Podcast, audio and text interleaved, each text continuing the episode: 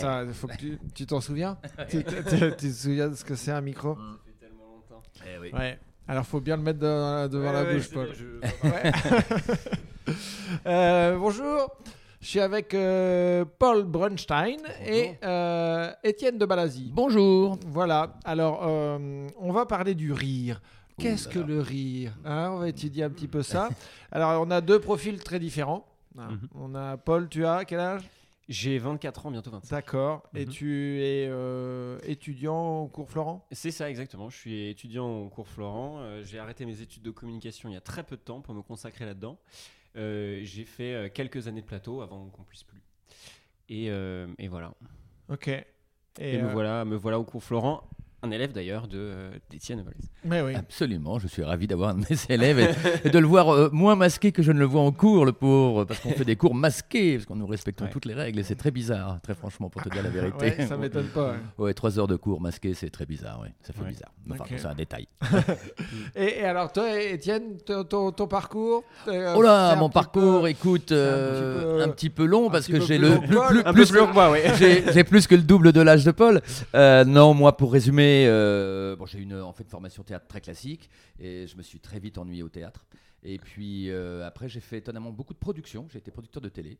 J'ai une boîte qui s'appelait une grosse boîte américaine, comme ça je pouvais dire aux gens que je dirigeais une grosse boîte américaine.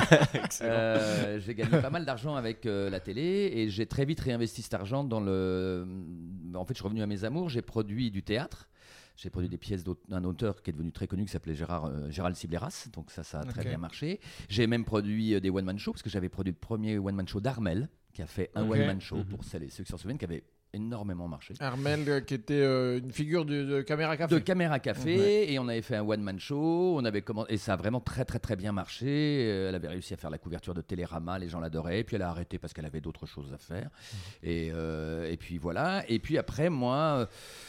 En fait, j'ai eu envie de faire. Je m'étais rendu- J'adorais le one man show, mais je- il n'y avait pas de metteur en scène de one man show. Très franchement, personne ne Mhm. faisait vraiment ça. Mhm. Et euh, je ne sais pas pourquoi. Je faisais à l'époque une comédie musicale qui a été un bid gigantesque. Le nom, on veut le Bah, nom. C'était Rabbi Jacob. ah, ah oui. Ah, Et que le Télérama, promet, non, hein. Paris Match avait titré Rabid Jacob, pour Ah te dire ouais. à quel point ça n'avait pas marché du tout. Mais ça m'a apporté énormément.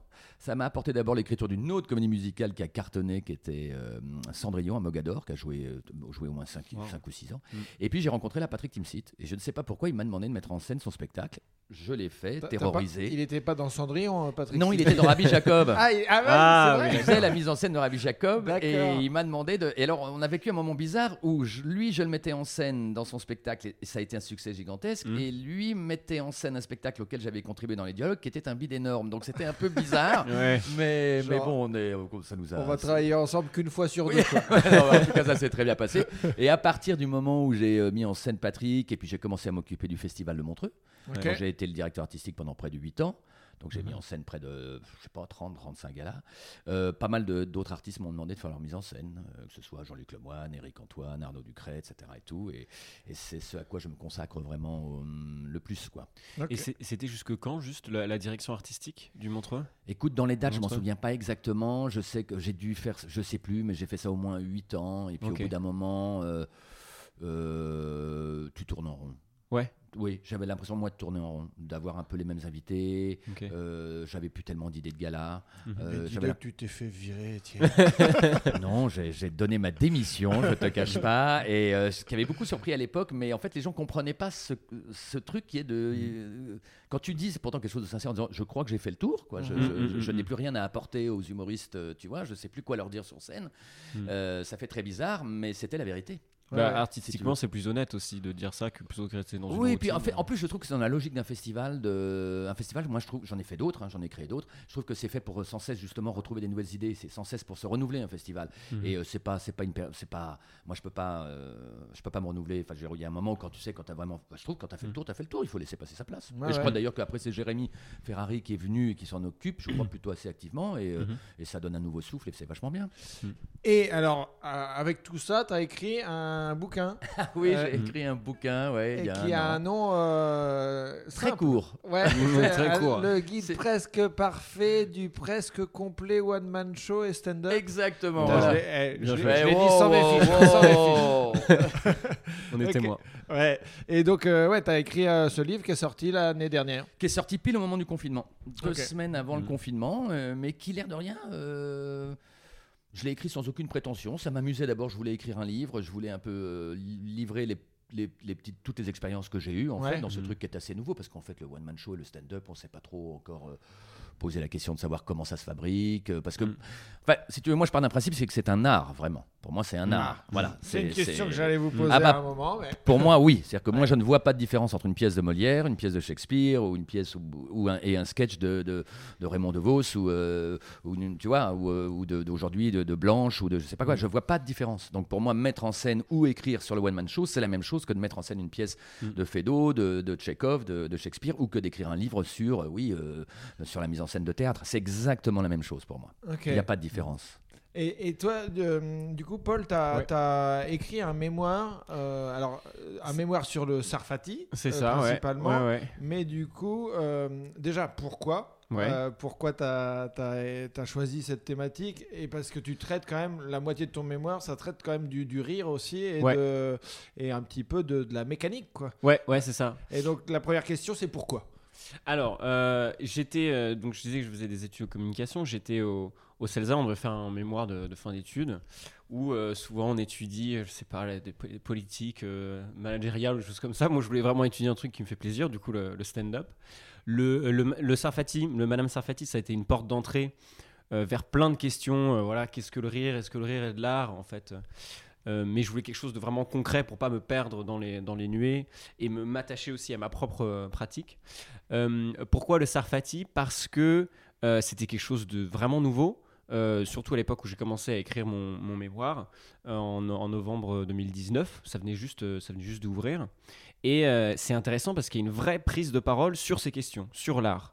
Vrai, même Sarfati, vrai défendeur de l'art, enfin du stand-up en tant qu'art, dans, que ce soit dans, dans la communication comme ils en parlent, Oui, Que- parce qu'ils disent euh, c'est de l'art dans une œuvre d'art. quoi. Exactement, exactement. Que dans, euh, que dans leurs actions, parce qu'en effet, ils, euh, derrière, ils ont des artistes qui ont créé un, un lieu, dont ils essayent de, de préserver le, le mystère. Donc c'est un environnement artistique aussi. Tout ça, je trouvais ça, je trouvais ça euh, fascinant. D'ailleurs, je, je me suis euh, euh, beaucoup basé euh, sur ton livre pour, euh, pour, écrire, mon, pour écrire mon mémoire. Oh, bah, il doit être formidable ton mémoire. Donc il est formidable. Moi, j'ai lu des- les deux ouvrages. ah ouais, voilà, ça y est, là, t'as c'est la pas Bible. parce que vous êtes les deux seules personnes que je connais qui ont écrit sur l'humour Non, que je vous ai invité, c'est parce que je trouve tout. que c'était magnifique ce que Mais, mais Tu as énormément de goût. mais, ce que, mais ce que tu dis sur le, sur le stand-up et le fait qu'il y a un manque on ne sait pas ce que c'est, il n'y a pas vraiment de littérature dessus, du moins pratique.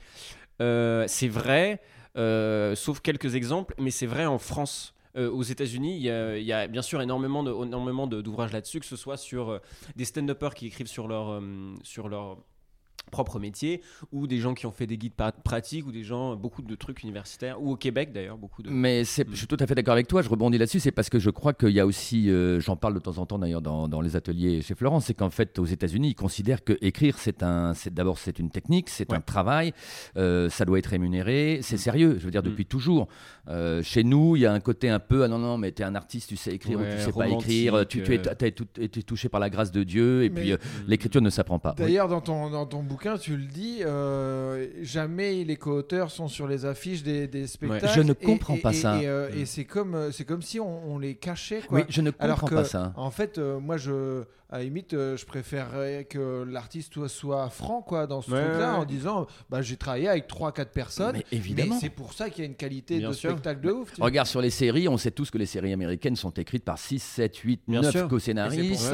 Et c'est pour ça qu'elles sont super. Et nous, euh, bon, je pense que ça touche un peu à l'ego de certains artistes français euh, qui veulent faire croire qu'ils font tout tout seuls. Mhm. Mais euh, ben non, ils font pas tout tout seuls. Et je trouve ça vraiment très très injuste et même assez. je suis même étonné en fait pour vous dire la vérité que la SACD ou truc comme ça n'oblige pas parce que.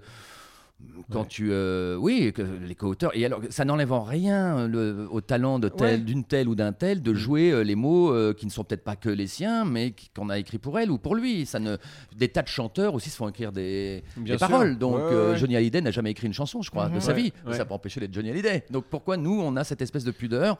Je trouve ça vraiment pas juste. Ça, ça m'énerve beaucoup et je suis assez d'accord. Pour revenir au stand-up, par exemple, euh, Vizorek est très honnête avec ça. Je l'ai entendu déjà dire plusieurs fois. euh, euh, voilà, oui, mon équipe, euh, mes, mes, mes auteurs et tout ça. Et c'est très bien, très honnête de sa part, quoi. Il est même beaucoup plus clair, oui. Alex, il a des auteurs pour tout ce qui est ses chroniques télé, ou ses plateaux télé, ou ses présentations, mais son spectacle, euh, il revendique qu'il l'écrit seul. Mais sinon, il a toujours même donné le nom de ses co-auteurs, Mm. et il est très correct avec Mm. ses co-auteurs. Moi, je sais, je travaille avec lui en ce moment, c'est très clair, on les connaît, on les on sait tous, et, c'est- et tout le monde est très content de travailler ensemble, et tout le monde est cité. Et euh, je ne comprends pas Ouais, il y a une pourquoi... vraie- il y, a une vraie Bah reconnaissance de ce oui, qui devrait être de ce le- qui devrait être ce qui est le B à bas. Ouais, quoi. Enfin, normal, c'est- quand même incroyable. Je, je ne comprends pas ça. Ouais. Ça, j'avoue que je comprends pas. Après, je pense que c'est lié à un truc qui est que le stand-up, c'est vu comme une parole vraiment personnelle. personnel, ouais. Et donc, on se dit, euh, est-ce qu'il y a un truc qui va être faussé si c'est quelqu'un d'autre qui, qui vient le dire Parce que c'est censé être quelque chose de très incarné. Et de, de- voilà, c'est livrer une introspection, une vision du monde. Et peut-être que les gens se disent, ah bah oui, bah du coup, ça lui est pas arrivé, des choses comme ça. T'as raison, mais je pense aussi qu'il y a une histoire d'ego. Et puis, Oui, euh, alors je parle peut-être d'un temps que les moins de 20 ans ne connaissent pas, mais Guy Bedos n'avait aucune honte à dire que c'était Jean-Loup Dabadi qui lui avait écrit des super sketchs. Et d'ailleurs, Mm. à l'époque, c'était une plus-value. C'était les grands sketchs de Guy Bedos ou de euh, Sophie Domio Guy Bedos Oui. étaient écrits. Et sur les. On vendait des 33 tours à l'époque avec des sketchs. Et il y avait marqué euh, sketch de euh, Jean-Loup Dabadi, La Drague. Ou, je veux dire, c'était, euh, c'était au contraire, on disait putain, en plus, euh, en plus, il a un bon auteur. Quoi, Mais tu vois. j'ai- j'ai l'impression que, par exemple, c'est- on peut retrouver un peu ça dans les, dans les films. Moi, je trouve que les scénaristes, euh, les dialoguistes sont, sont assez peu reconnus, quoi. Très. Alors que, pour moi, il a un travail quasiment aussi important qu'un réalisateur. Quoi. Bien sûr, mais il y avait, euh, il y a une émission américaine très drôle, je sais plus sur quelle chaîne, euh, où on- ils font parler des, des- des- des scénaristes américains. Mhm. Et t'as un scénariste américain qui dit, mais euh, il va voir un jour un producteur, et alors il dit, bah voilà, euh, je vais faire un film d'après ce livre. Le producteur achète les droits du livre, et euh, le scénariste dit, euh, non non, mais il faudrait quand même demander l'avis à l'auteur parce que je voudrais changer les trucs. Et le producteur dit, mais c'est quoi, c'est qui, c'est que l'auteur? On s'en fout, c'est que l'auteur. Qu'est- Qu'est-ce que tu vas demander l'avis de ce gars-là? C'est juste l'auteur. Donc il y, a- il y a même aux États-Unis, il y a un peu effectivement un- mais tu as raison. Euh, En France, c'est le réalisateur. Tu, vois, tu vas Ouais. voir un film de machin, Ouais. mais en fait, si t'as pas le scénar de Thomas Bigdin ou je sais pas, ou de Jacques Audiard, bah t'as pas de film. Ouais. Mais Non, je clair. sais pas pourquoi il y a une non-reconnaissance, en tout cas dans nos métiers, Mm. parce qu'évidemment, littérature, voilà. mais il y a une non-reconnaissance de, de l'auteur qui est très embêtante, je trouve. Ouais, je suis d'accord. Et alors, comme vous avez étudié euh, le, le rire, vous allez, euh, vous allez me dire, c'est quoi le rire? C'est. Wow. c'est- ah, ah, Rien que ça. ah, ah, ouais. Rien que ça. Allez, vous avez. Eh bah vas-y, Paul. On a deux heures. D'accord, ok. Euh, le rire. Le rire, c'est beaucoup de choses. C'est, je veux, pour le dire le plus simplement possible, le rire, c'est déjà juste une réaction physique. Il faut rappeler ça parce qu'on on pense beaucoup que c'est très très intellectuel tout ce qui se passe. Psychologique, C'est vraiment euh, psychologique ou ça, mais à la base c'est vraiment euh, voilà la contraction du muscle, le sourire, le truc euh, qui fait du bien, qui balance un max d'hormones partout de partout dans le corps. Et c'est une réaction à quelque chose de comique. Et c'est là où ça se précise un petit peu parce que ce qui est comique bah c'est quelque chose qui est défini vraiment socialement euh, voilà c'est c'est pas du tout quelque chose de naturel quoi Euh, même quand on voit juste quelqu'un se prendre tomber par terre ou quelque chose comme ça euh, on rit parce que c'est dans un cadre euh, social où on se dit ok le mec va bien c'est un film c'est Charlie Chaplin on s'en fout il s'est pas fait mal quoi. C'est pas c'est quelque chose qui est très construit.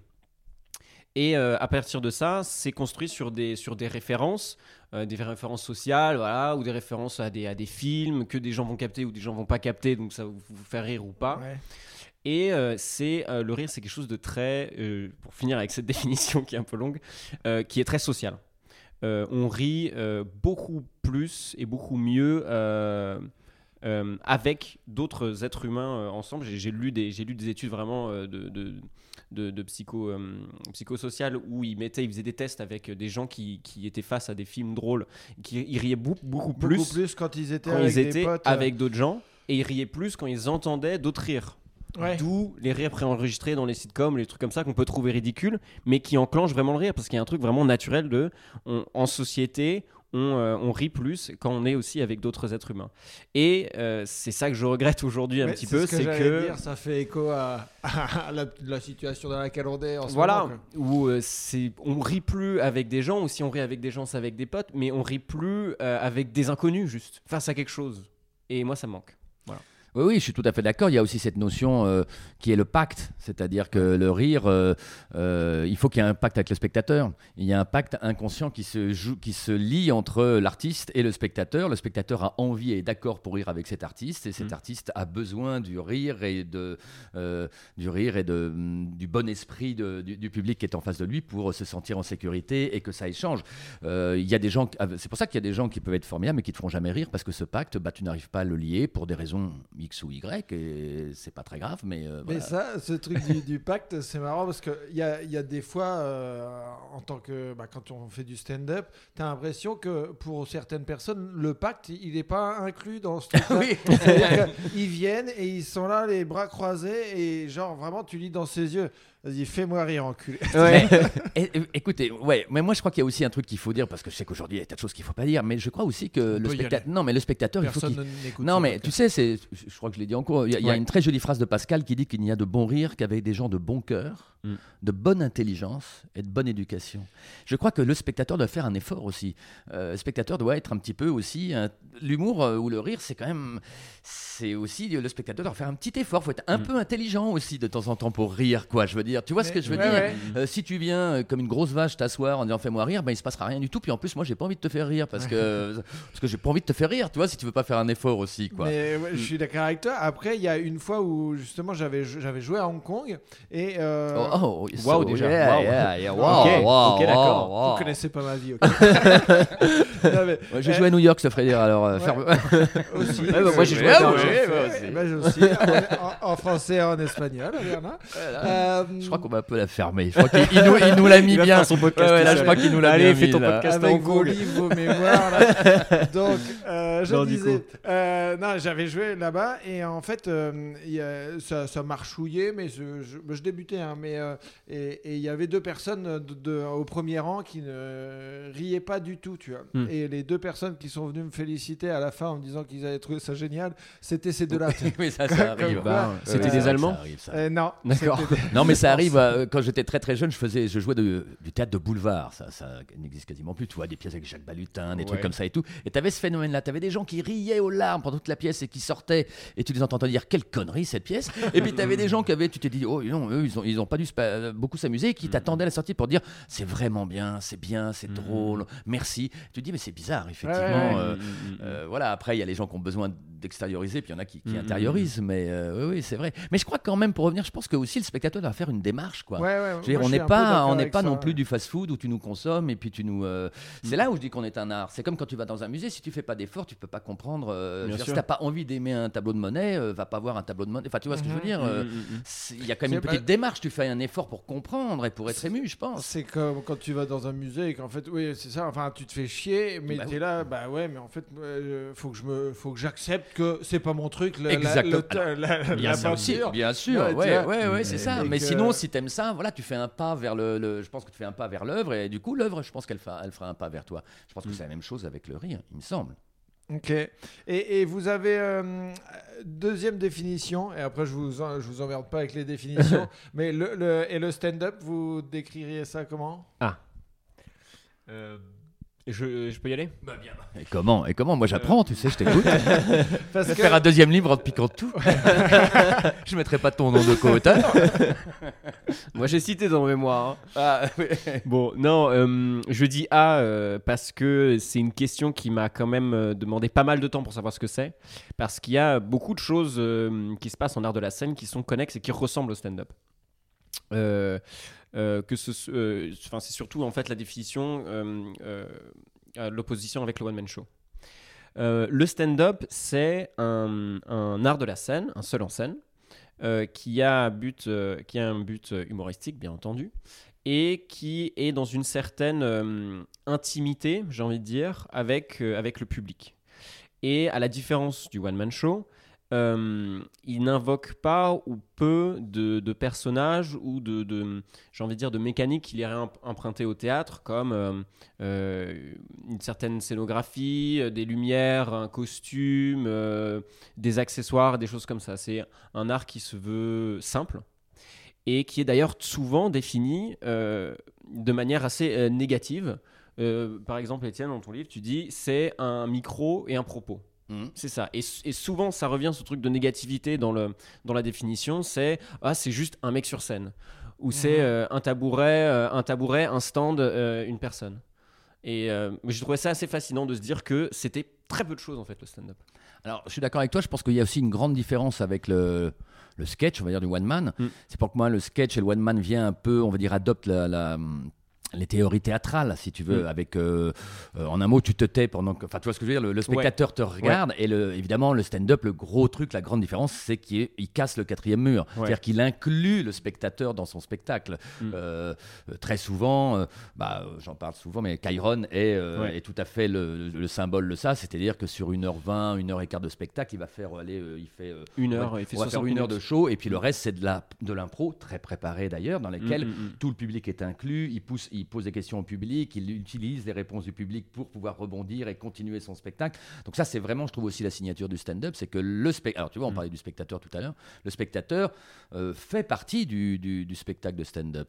Et Il y, a cet, euh, il y a cet artiste américain dont j'oublie toujours le nom, mais que j'avais vu à New York. Lui, il a tout un show. Il, en fait, il passe son temps à quasiment les 25 minutes, 30 minutes qu'il fait. Il demande aux gens d'où ils viennent, de quelle ville ils viennent ou de quel Euh, pays ils viennent. Tu sais, il a même fait un Oui, bouquin- c'est il a fait un, il a c'est fait un, bouquin. américain. Ouais. Il a fait un qui bouquin qui est beauf américain. Il a sorti Ouais. son special sur Netflix euh, il y a quelques. Il est Ouais. tout le temps assis sur un tabouret. hein Bon, il a une Ah, non. casquette toujours, une barbe très épaisse, mais son truc vraiment, quand tu vas le voir au Comedy Cellar, par exemple, Ouais. c'est il te demande et toi tu viens d'où, tu viens d'où, et il a une vanne pour toute ville, tout Ouais. pays ou tout, tout état euh, d'où tu viens, même Paris, euh, même tout ce que tu veux, il connaît tout.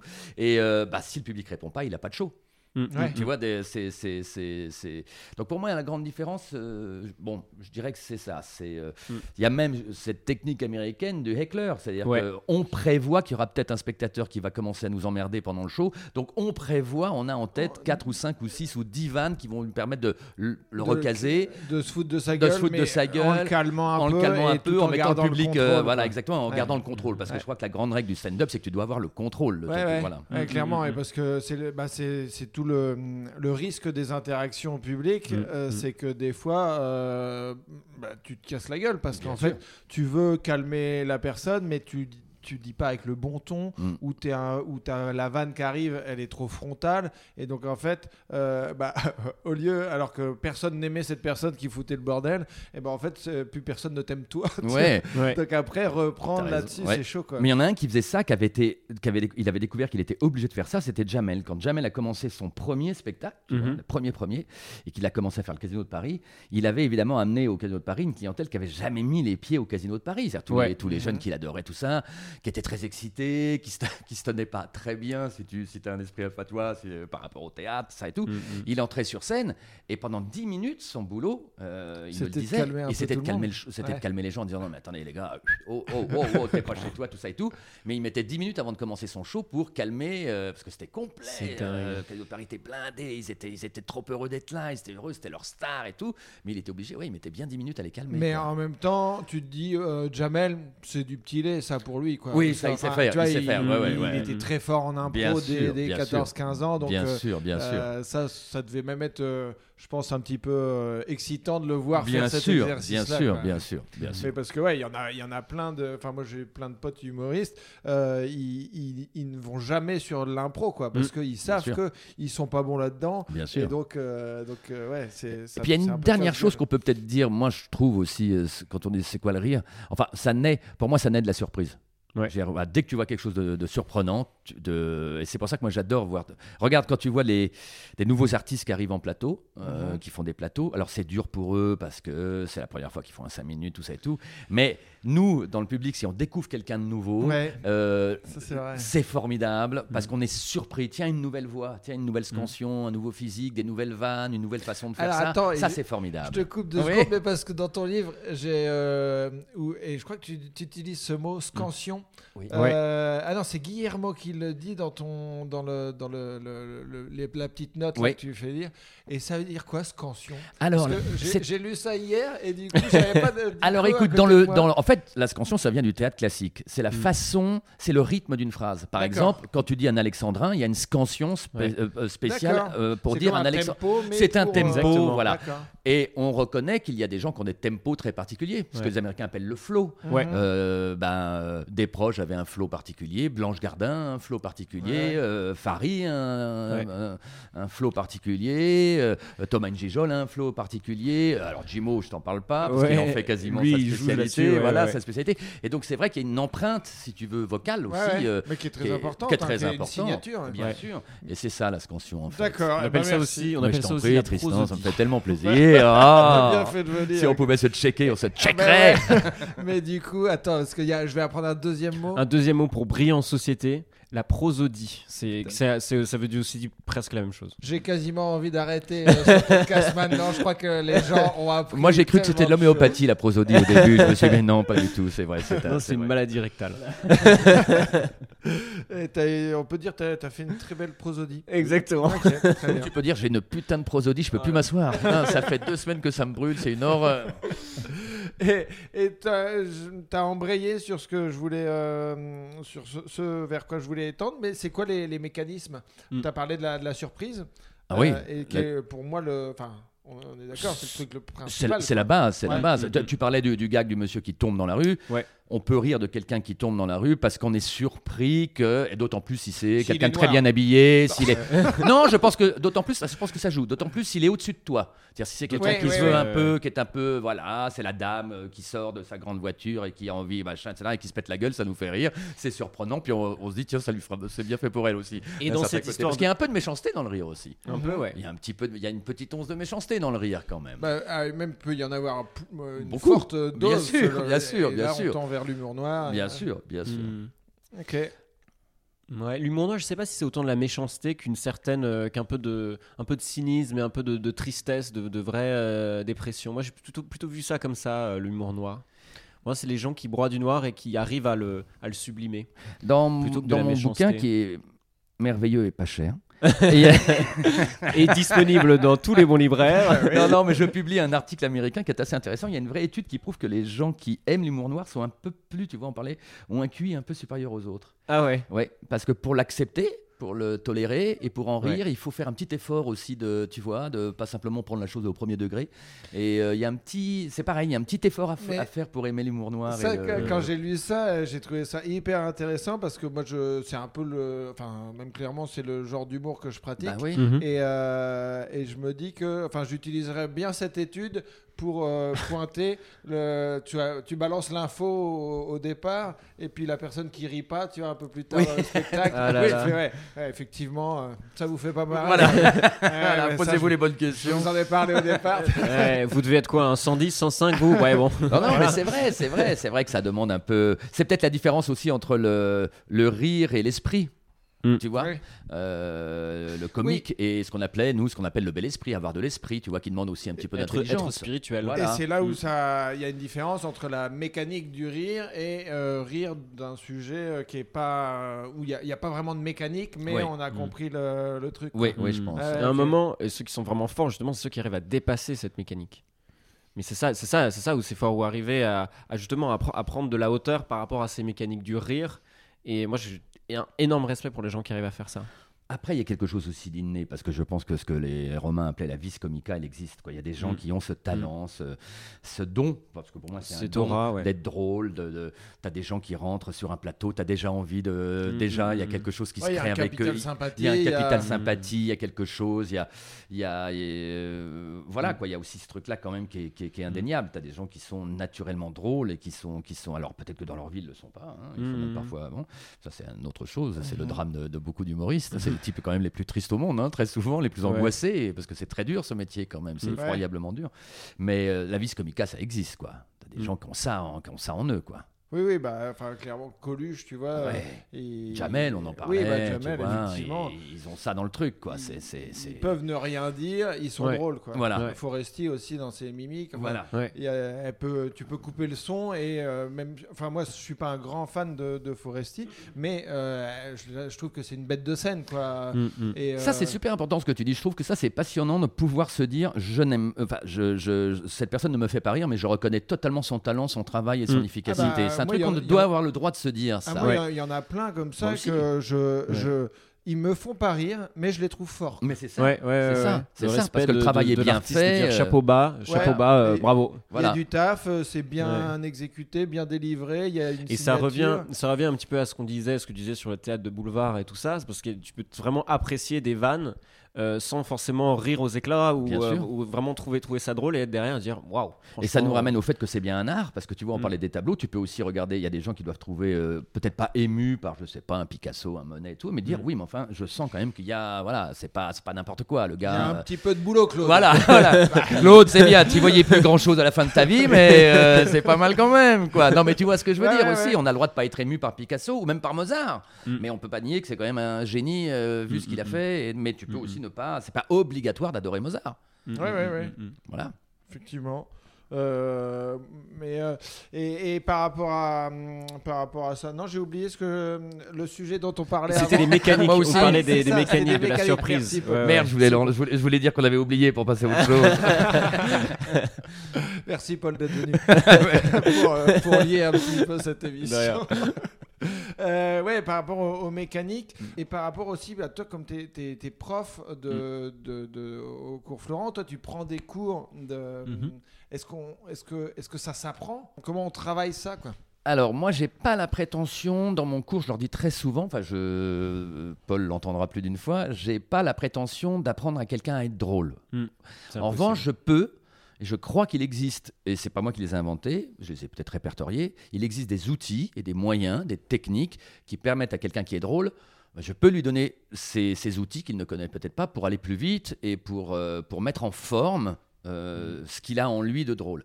Mais je pense pas que je pourrais apprendre à quelqu'un d'être drôle, ça je sais pas faire, j'ai pas ce talent-là. Mais à- à- à- quand je vois quelqu'un qui a de- évidemment qui sait écrire, mais quand il m'amène un premier sketch où tout est dans le désordre, où il sait pas comment faire, où il a Mhm. loupé sa chute, où il sait pas comment, hein, j'ai des, il y a des outils qui viennent pas, pas moi qui les ai inventés, ils viennent d'ailleurs euh, en fait de, des outils d'écriture du cinéma ou Ouais. des outils d'écriture de, des séries, parce que c'est la même chose. Je pense qu'un sketch c'est un mini-film, hein, c'est la même chose hein, en fait, si tu veux dans le Ouais. plan.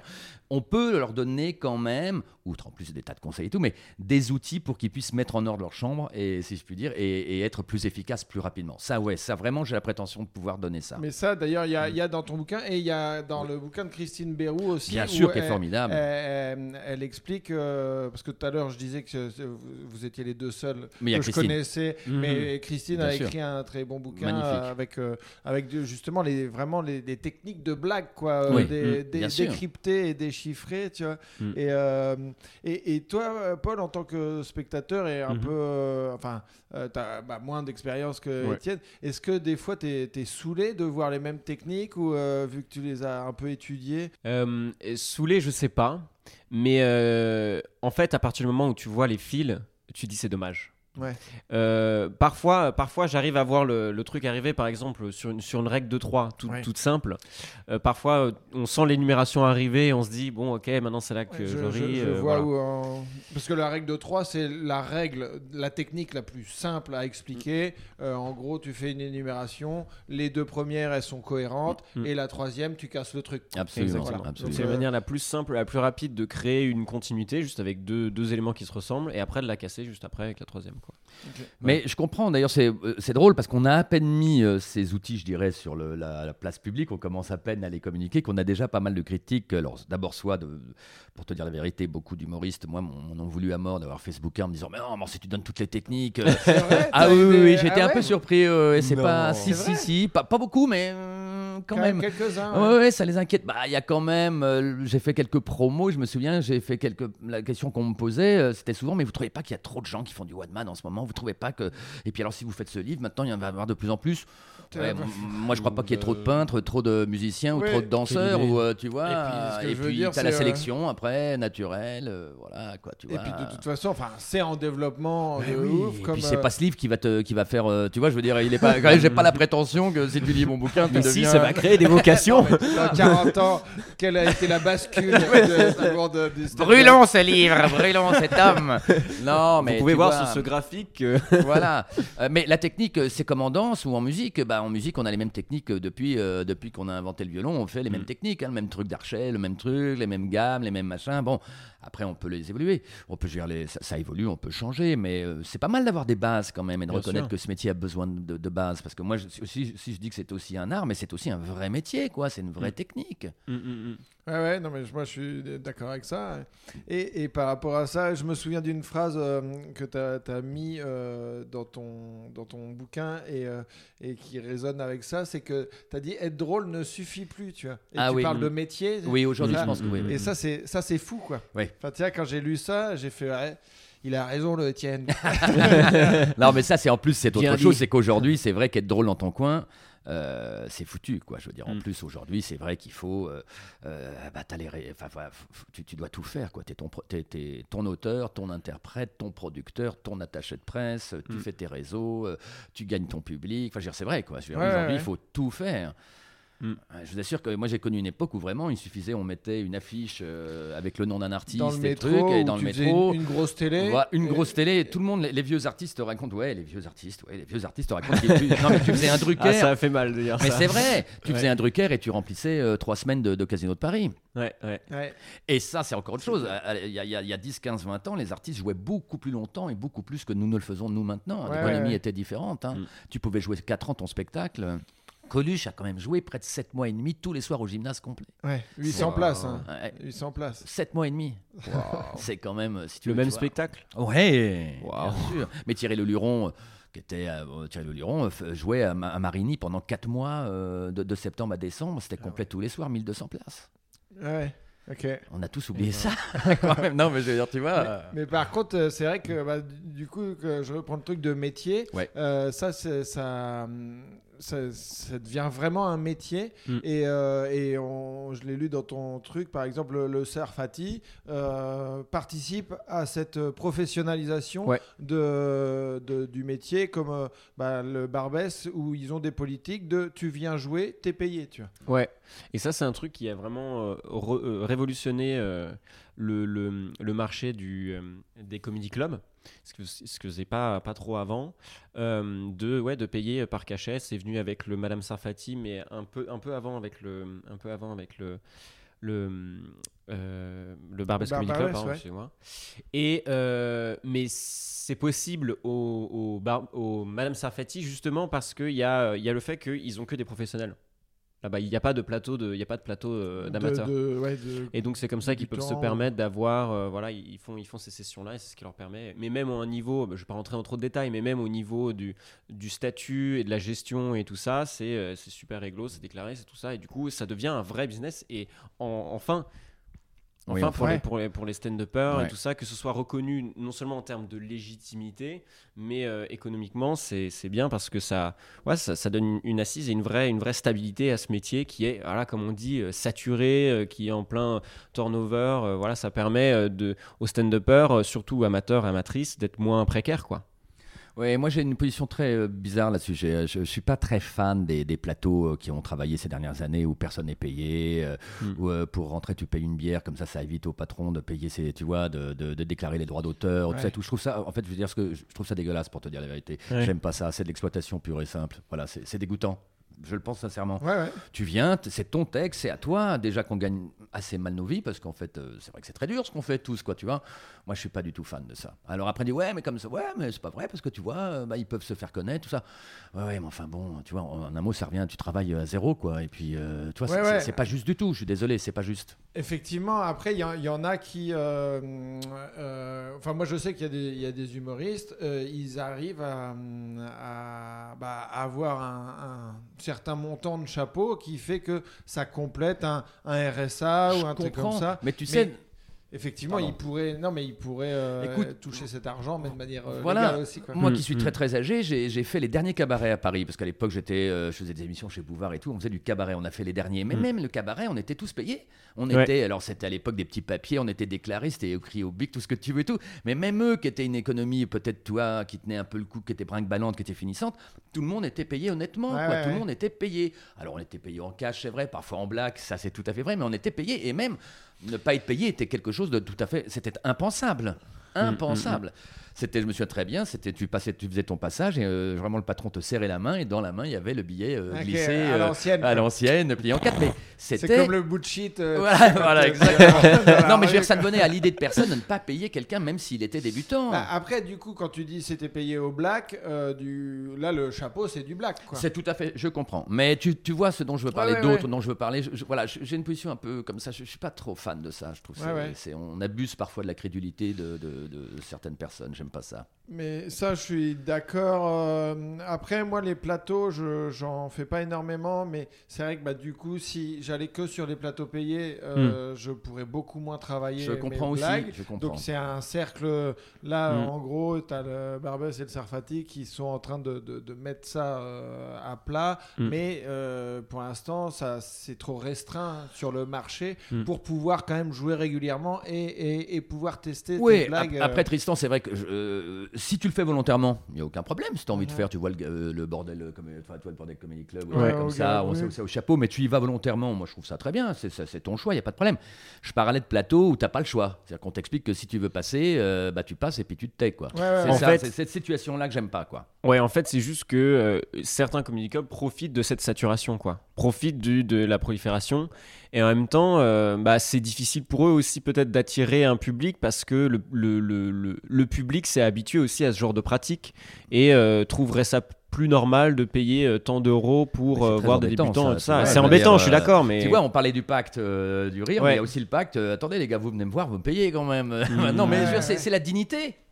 C'est la dignité de notre métier. oui, Ouais, c'est ouais. Il vrai. n'y a, pas de- euh, il y a pas de raison que parce qu'on veut, on veut faire rire, on, on nous explique que faire rire était toi. Quoi. Tu vois ce que je veux dire? Après, je suis d'accord, euh, mais parce que moi, les, les je sais que le plateau que j'organise, euh, c'est euh, des, des sketchs nouveaux que je vais faire euh, chaque mois. Et Mhm. donc, c'est un peu un, un- Je présente ça comme un labo, quoi. Oui, vois, mais ça, mais c'est pas. Si c'est volontaire et tu vois ce que je veux dire? Ouais. En fait, on est en train de parler. Si c'est de bonne foi, ça fonctionne. Ouais, ouais. Ce que j'aime pas, c'est les trucs. Je te dis, je trouve qu'il Il y y a a eu quelques lieux qui exploitaient un peu. ouais, voilà, ouais. c'était juste ça. Mm, mm. Et je trouve ça pas juste. Surtout de pas payer les droits d'auteur, où en plus c'est des petites sommes parce qu'il n'y a pas beaucoup de monde dans la salle, mais c'est le respect du travail de l'auteur. quoi. Mm. C'est, tu vois, on peut pas. Ouais, ouais, ouais, quand non, même. mais je, euh, Voilà, c'est juste je suis ça. d'accord.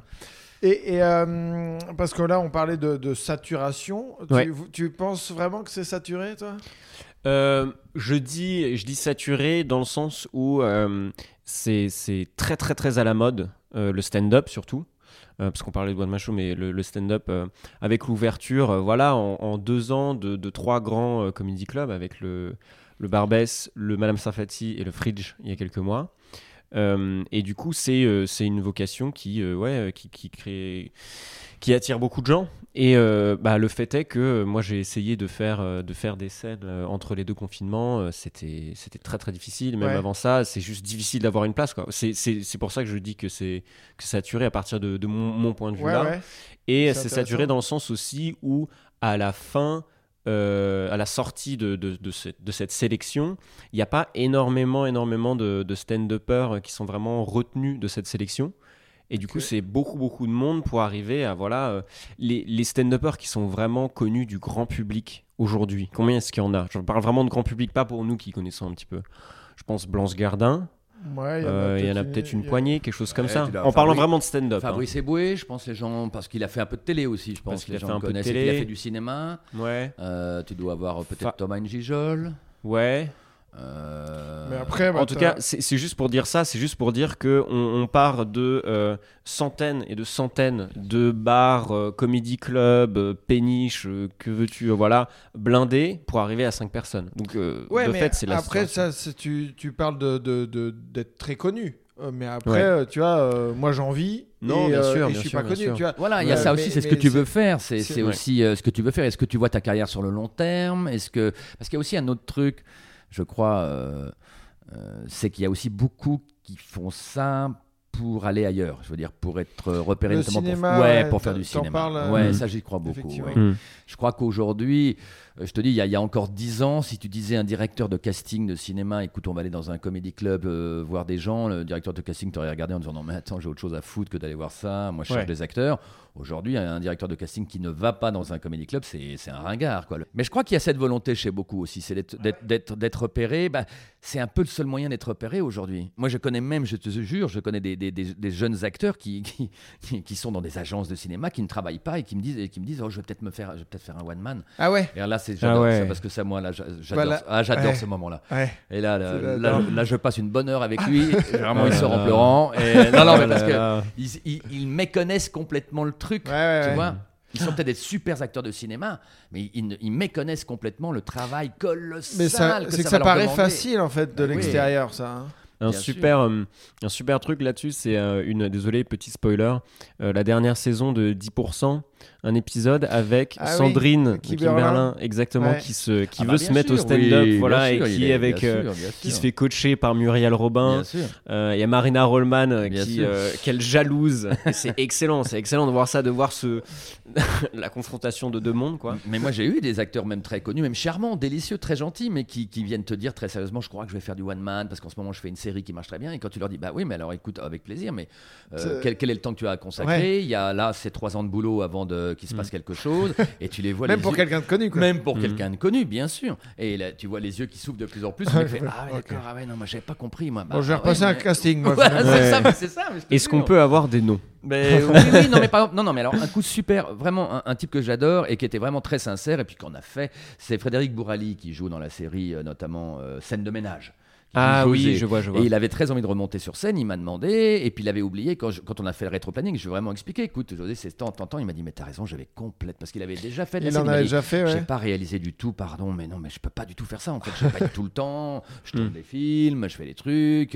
Mais c'est, il- ça partait d'une très bonne intention, lui. Mm, mais mm, mm. quand il a vu, il avait oublié ce que ça demandait Ouais. de temps d'écriture, de temps de répétition, de jouer, l'investissement, la promo, le fait que tu peux pas non plus faire ça. euh, il faut être clair dans ta promo. Tu peux pas faire un, Mm, un mm, euh, si tu sors ton one man, tu peux pas trop faire des trucs à côté parce que euh, les gens ils comprennent plus ce que tu fais. Tu sais, trop d'informations, tu l'information, Ouais, tout. ouais, ouais. Bah en fait, euh, oui, il m'a dit mais t'as raison, en fait je peux pas le faire en fait. mais mais c'était, en revanche, je parle de lui parce que c'était super cool et super sincère, quoi. Ouais, ouais, Mm, ouais. mm, mm. Et super positif en Mais c'est marrant de, de. En plus, là, c'est une personne qu'en a fait, Oui. qui a arrêté d'en faire, et genre. ah ouais, c'est vrai, j'avais oublié. Ouais, autant C'est ça. pour moi, Ouais, j'avais ouais. oublié le bordel que Bah voilà, le bordel de- que c'est, c'est super compliqué, bien sûr, bien sûr. Il y en a qui refont. Arnaud, tu vois, Ducret, euh, bon, il a été arrêté par le confinement, mais Arnaud, Mm. alors qu'il tourne beaucoup, il a, euh, il a, euh, norma- il- normalement, il devait lancer son nouveau one man. Ok. D'accord. C'est assez rare quand même. Il est courageux parce qu'il Oui, il pas pourrait forcément rester dans sa. exactement. Ouais, mais je pense que y a, là, il y a, il y a ceux qui aiment vraiment la scène. Ouais. euh. Et du coup, euh, c'est un, c'est un besoin quoi, de, de, Ouais. de, de Les faire un spectacle. Ouais, ça. ouais. ouais. Ouais. Et juste, tu parlais de 10%, et donc elle se fait coacher par Muriel Robin. Et j'ai trouvé ça euh, un peu ironique que ce soit Muriel Robin qui la coach Ouais. parce qu'elle veut se faire du, du stand-up alors que euh, Muriel Robin chie un peu sur le Eh, stand-up. carrément, ouais. Et à essayer d'en faire un peu, c'était pas très bien. Tu Ouais. vois, on parle de. Ouais, ouais, non, mais dans le dernier show de, de Oui, Muriel où elle reprenait ses ouais. trucs, elle essaye un peu et, Ouais. et tu vois, je pense. Mais c'est pas grave. Mais- C'est comme si, je sais pas, c'est comme un.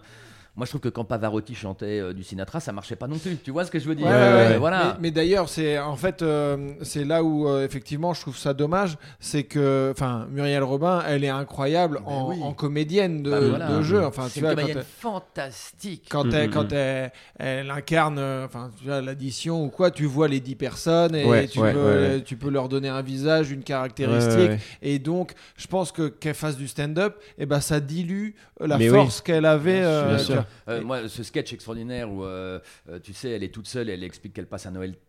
Elle est heureuse d'être toute seule à Noël, elle s'achète une dinde pour elle toute seule, elle se fait ses cadeaux et tout. Tu sens la, elle joue tellement bien, la, so- enfin, tu sens la solitude horrible Ouais, de ouais. cette personne et à la fois elle est, elle est dans le sourire, tout ça et tout, elle est guillerette. Mm. Elle est extraordinaire d'émotion, quoi. Mm, mm, mm. Et tu te dis, bah t'as raison, ne va pas faire du, du- du stand-up. Qu'est-ce que t'as besoin de faire du stand-up? T'es la meilleure dans ce que tu fais. Mm. Donc euh, voilà. Et, Et du coup, ouais, sur cette question de, de- du stand-up et de, et de l'art, elle, elle a été très claire avec ça. Elle a dit, euh, ça a fait une, une sortie assez, assez virulente. C'est pas de l'art.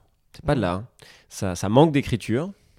Et, euh, et c'est des gens qui parlent, quoi. C'est ce qu'elle disait. Ça, alors, euh, le truc de c'est pas de l'art, tu vois, bah, je- le- deux podcasts avant, on en a parlé avec Haroun et qui, Mhm. lui, il disait effectivement qu'il entendu, ouais. il pense pas que c'est de l'art, il pense que c'est de l'artisanat, mais dans, le, Mhm. dans le sens noble du terme. D'ailleurs, on devrait même pas, je devrais même pas avoir à me justifier de l'artisanat, le Oui. sens noble du terme, parce que euh, c'est c'est décrié, alors que les artisans, moi, je- enfin bref, je sais pas où je Oui, oui. m'embarque avec ça, mais en gros, c'était plus de l'artisanat. Dans la défense de l'artisanat Mais français. ouais, et on en a besoin en ce moment. Merci monsieur. Vive merci, les boulangers Et nos libraires, et nos pauvres libraires. Réouvrez. Ah, ils sont pas fermés, c'est vrai. Et donc, euh, donc ouais, euh, qui disait que c'était plus de, de, de l'artisanat que, que Ouais. de l'art. Ouais. Et, euh, et, mais par contre, où moi, j'étais pas du tout d'accord avec Muriel Robin, et c'est là où je trouve que euh, les gens qui critiquent, en fait, savent pas ce qui se passe dans le, dans le milieu du stand-up, parce Ouais.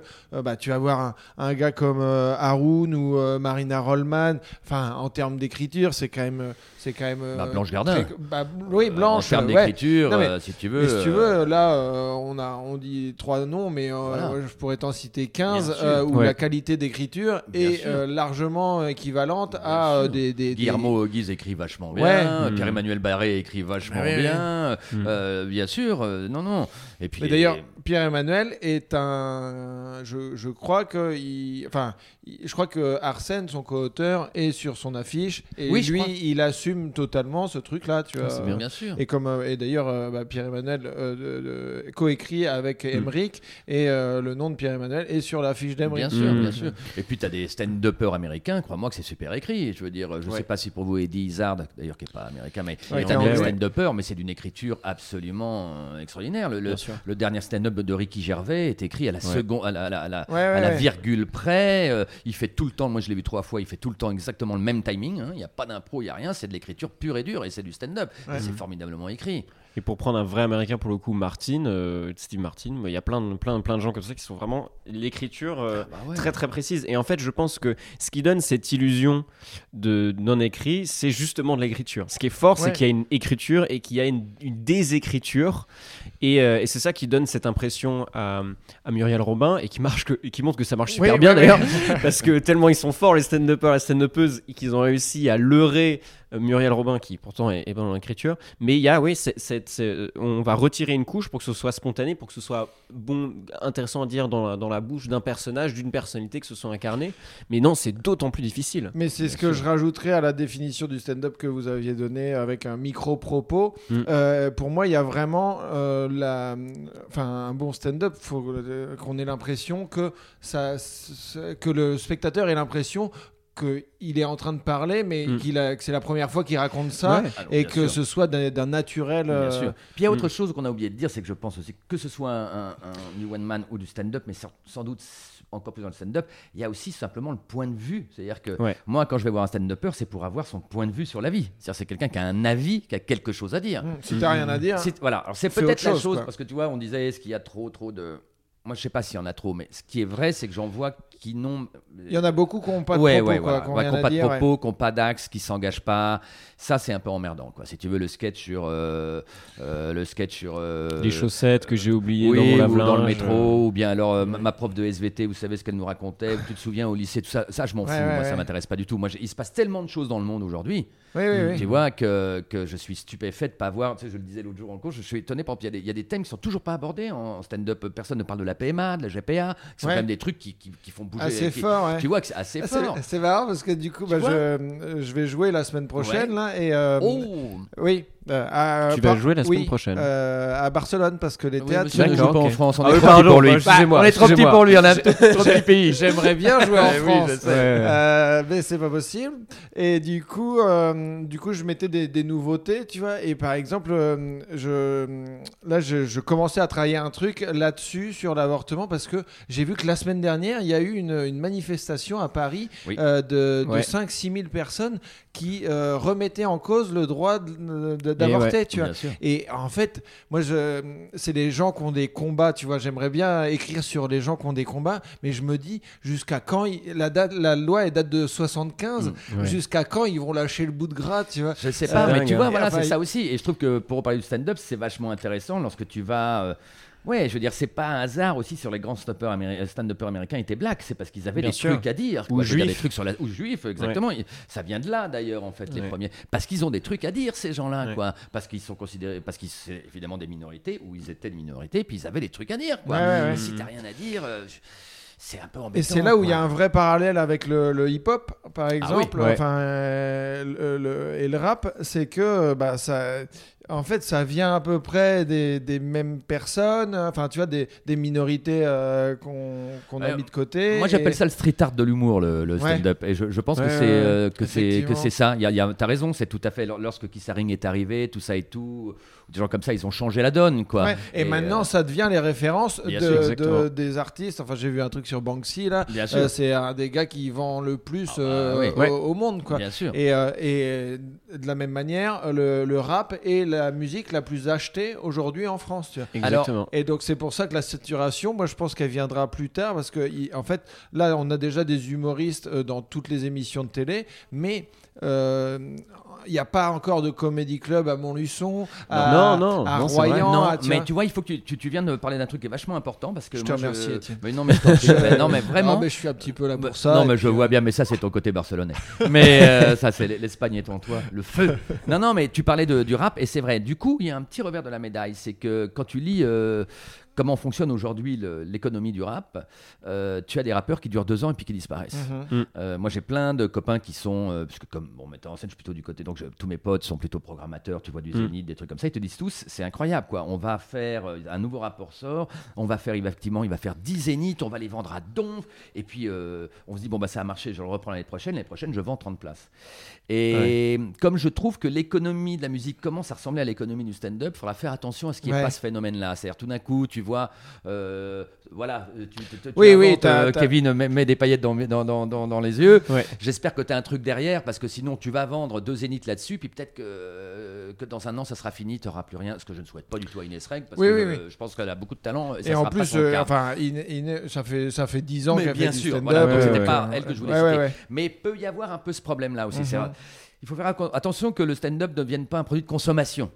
Ouais. C'est-à-dire que les gens prennent et puis après, tu vois ce que je veux dire Ouais, Bah, je Un peu vois, comme je le vois. rap est en train de le devenir. Mais quand ça, c'est c'est quasiment sûr que ça va le devenir. Bah, c'est ça. Donc, Bah, euh, ouais, à partir du moment où ça se professionnalise, ça rentre dans, dans l'économie, ça va être ça. hein. Et ça a à voir avec aussi euh, euh, le public, le, le- ouais, sa, sa capacité d'attention et de, de suivre, euh, de suivre des gens. ouais, Ça, c'est compliqué. Moi-même, je, moi, je trouve que ma capacité d'attention a baissé. ouais, Ouais. mais ça, moi, je suis d'accord. Je suis devenu Bah, un pourquoi est-ce que- euh, C'est aussi pour ça que le stand-up fonctionne bien, c'est-à-dire qu'on est sur des formats très très courts euh, de 5 minutes et sur des gens qui vont faire euh, prémisse punchline et qui vont passer à un autre sujet. hein. Ouais, ouais. On, on est aussi, aussi- on est aussi fan de stand-up parce qu'on a euh, une perte d'attention. hein. Ah oui, ça c'est clair et net. c'est Ça, plus, c'est plus, euh, c'est plus euh, le ring de Wagner euh, sur. Non, non, sur non, mais ça, moi, je, je reconnais que je suis, que ce soit cinéma, spectacle et tout, si tout d'un coup, il y a, si quoi que ce soit arrive, euh, s'il y a un moment, si, tu- si on m'offre une possibilité de m'emmerder, je m'emmerde et je zappe. C'est Ouais. terrible, hein Non, mais c'est horrible, je, je reconnais, donc c'est- c'est c'est horrible. Et c'est cruel pour les stand-uppers, c'est cruel pour, euh, pour, euh, pour les gens qui montent sur scène qui font du stand-up. Non, mais oui. Non, mais c'est difficile, hein. tu vois les gens qui, qui- tu vois les gens qui se font très vite chier quand même. Ouais, mais c'est très. Alors moi, je trouve ça passionnant parce que notre, notre métier. Notre job, c'est donc de se dire, écoute, euh, alors ça veut pas dire, attention, je ne dis pas que ça veut dire euh, van, van, van, Mais, van. mais bien Oui, le micro. Ça veut pas dire van, van, van, van, van. Mais en, en tout cas, se dire sans cesse. Mon job, c'est d'intéresser le spectateur tout le temps. Mm. Donc, euh, c'est là aussi le metteur en scène peut aider, tu vois, parce que Ouais. euh, on se dit, mais attention, parce que là, on décroche, qu'est-ce qu'on peut, comment on peut. Moi, je me suis beaucoup amusé avec les spectacles d'Éric Antoine, parce que mon job là-dedans, c'était qu'il se passe quelque chose toutes les 4-5 minutes. Il Ok. fallait que les spectateurs soient sans cesse excités ou euh, qui, qui soient euh, voilà qui soient titillés par quelque chose c'était de la lumière c'était un effet magique c'était une blague c'était un gag c'était un truc c'était un machin c'était un décor qui faisait exprès de tomber il fallait qu'il se passe quelque chose tout le temps Pour le coup, ça s'arrête jamais, Eric Antoine. hein. Mais c'est pour ça, et euh, c'est comme ça qu'on tenait des salles, parce qu'on a fait des salles de 10 000 aussi parfois, tu vois. Mais moi, je pensais tout le temps à ça, c'était mon obsession.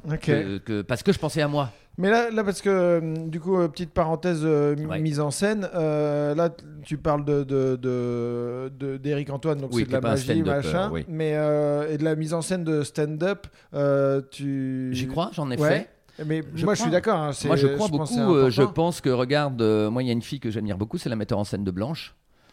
Parce qu'elle fait exactement le contraire de ce que j'aurais fait, et je pense que moi je me serais trompé. et je trouve qu'elle pousse très bien Blanche dans un côté euh, épuré. euh, elle s'arrange pour qu'en fait on ne regarde et on n'écoute que Blanche, et c'est pas facile à faire. Mm. Et Blanche, tu vois, par exemple, en revanche, Blanche, j'arrive à ne jamais m'ennuyer. Mhm. Jamais. Et pourtant, dans son dernier, que j'ai vu à la Cigale, pendant au moins 10-15 minutes, elle fait un truc qui est pas drôle du tout, parce qu'elle parlait très sérieusement d'un truc qui lui parlait, qui était la, la déshumanisation. Tu sais, le, ce système où on note tout, tout le monde maintenant, Ouais, tu sais, ouais, tu ouais. notes tout. Mm. C'était pas fait pour faire rire. Et ben.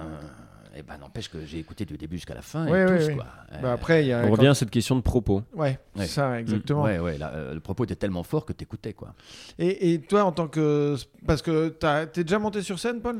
Oui, oui, alors j'ai fait, euh, j'ai peut-être fait 10-15 scènes Ouais. euh, au Paname, euh, un petit peu dans d'autres dans d'autres trucs, euh, et un peu à Berlin, mais en anglais du coup. Ok.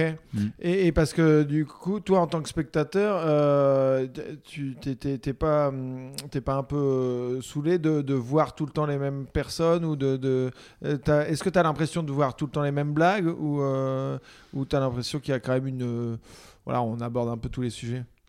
Euh, sur tout le temps les mêmes blagues, non. Mais ouais, ouais souvent, souvent on, tourne, on, tourne toujours autour des, mêmes sujets. En fait, le problème, c'est que le, le- stand-up parle du quotidien. Et je trouve qu'il est souvent...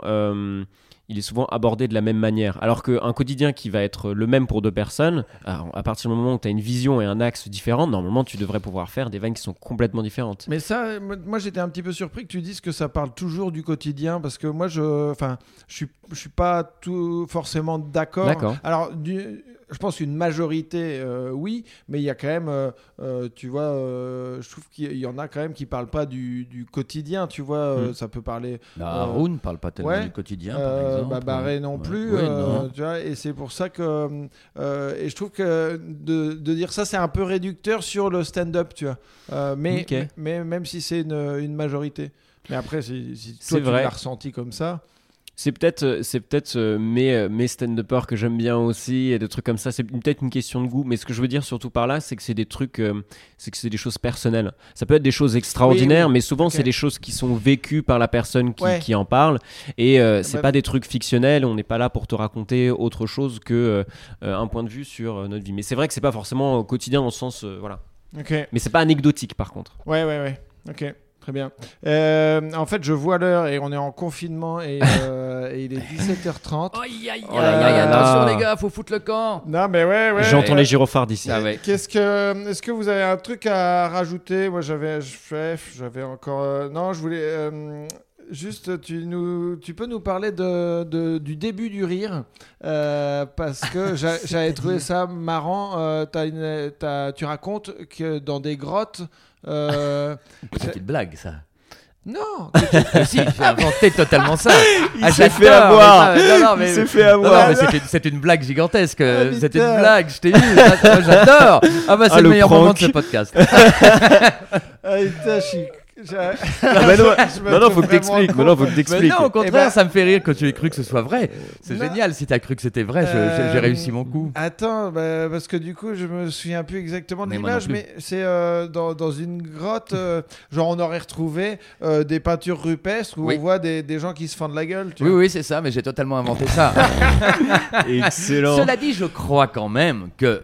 Non, non, c'est parce que ça part d'une idée à laquelle je crois vraiment, c'est que je pense que le rire est, a commencé. Je veux dire, je pense qu'à partir de, du moment où l'homme, euh, alors est-ce que c'est l'Homo sapiens, le Cro-Magnon, je sais pas lequel, Mm. s'est mis à parler ou à exprimer quelque chose, je pense que si autour du feu il se racontait la chasse, il y en a certainement un un jour ou une qui s'est levé qui a dû faire marrer les autres en Mhm. racontant la chasse d'une façon drôle alors que les autres devaient la raconter d'une façon sérieuse. Donc je pense Ouais. que ça vit. Oui, je pense que le premier. Ouais, je- ça je crois. Je crois que dès que l'homme a, a pu parler ou communiquer, il a commencé, je pense, à faire des trucs rigolos. Ça, je- j'en suis sûr et certain. Après le reste, non, non, c'était une grosse blague. Vraiment- bah, tu vois, bah, et moi, je, suis- je suis très premier degré. Mais non, mais j'adore. Écoute, si j'ai pu te faire croire Mais, ça. eh, si c'est marqué dans un livre, c'est vrai. vraiment, bien Mais sûr, ouais. d'être là. Non, non, mais euh, ça, ça, ça, je le crois vraiment. Oui, bien sûr. Je pense que ça, ça.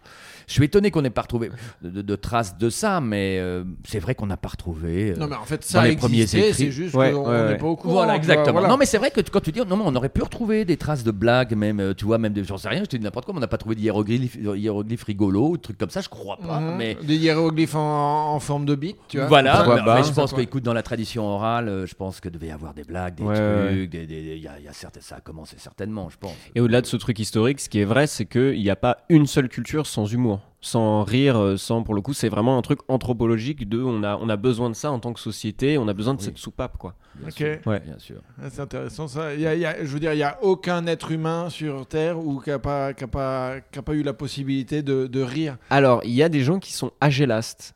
C'est des gens qui, Putain, qui ne peuvent. Ah, et voilà, Allez, Scrabble, allez. C'est.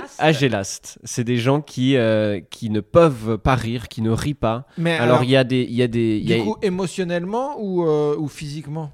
Euh, je, je sais pas, je pense, je pense qu'il y a une vraie maladie où ça se joue vraiment au niveau physiologique. De, il y a un truc dans le cerveau du coup qui. Mais qui- donc, il ne trouve rien drôle. Non.